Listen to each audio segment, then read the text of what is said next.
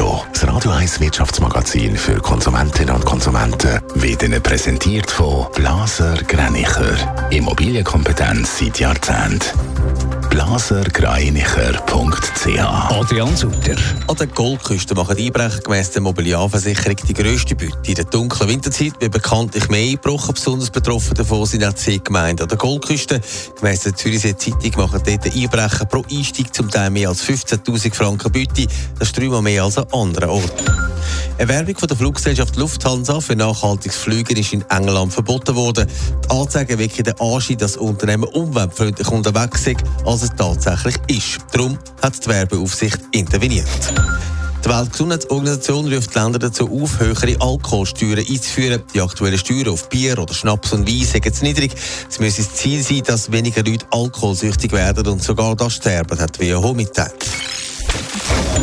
VBZ hat gestern bekannt gegeben, wie sie künftig ausbauen will. Gleichzeitig kämpft der Tram- und Busbetrieb von der Stadt mit einem akuten Personalmangel. Adrian Sutter, gibt es den Plan, wie das soll besser werden Sie sehen das Problem, das ist aber auch schon länger klar. Schichtbetrieb schaffen, das ist nicht jedem seine Sache. Dazu grosse Belastung und Wochenenddienst. VBZ will sich darum selber als Arbeitgeber attraktiver machen, sagt der Direktor Marco Lütti. Wir schauen, dass wir Gesundheit fördern können, dass wir auch wirklich Themen attraktiv kreative Gestaltung der Dienste können machen äh, längere Nachtpausen, kürzere Dienste. Aber da ist uns klar bewusst, die Schicht arbeiten ist eine Herausforderung und es gibt gewisse Limiten, die man einfach auch mit Optimieren nicht wegbringen tut.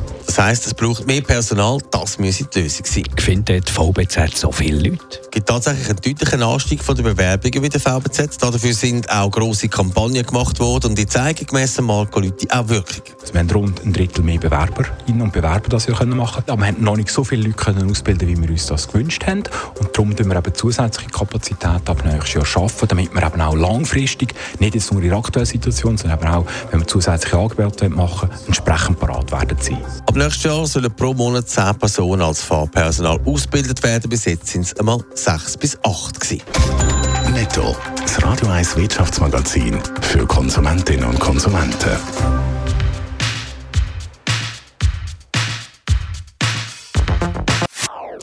Das ist ein Radio 1 Podcast. Mehr Informationen auf radio1.ch.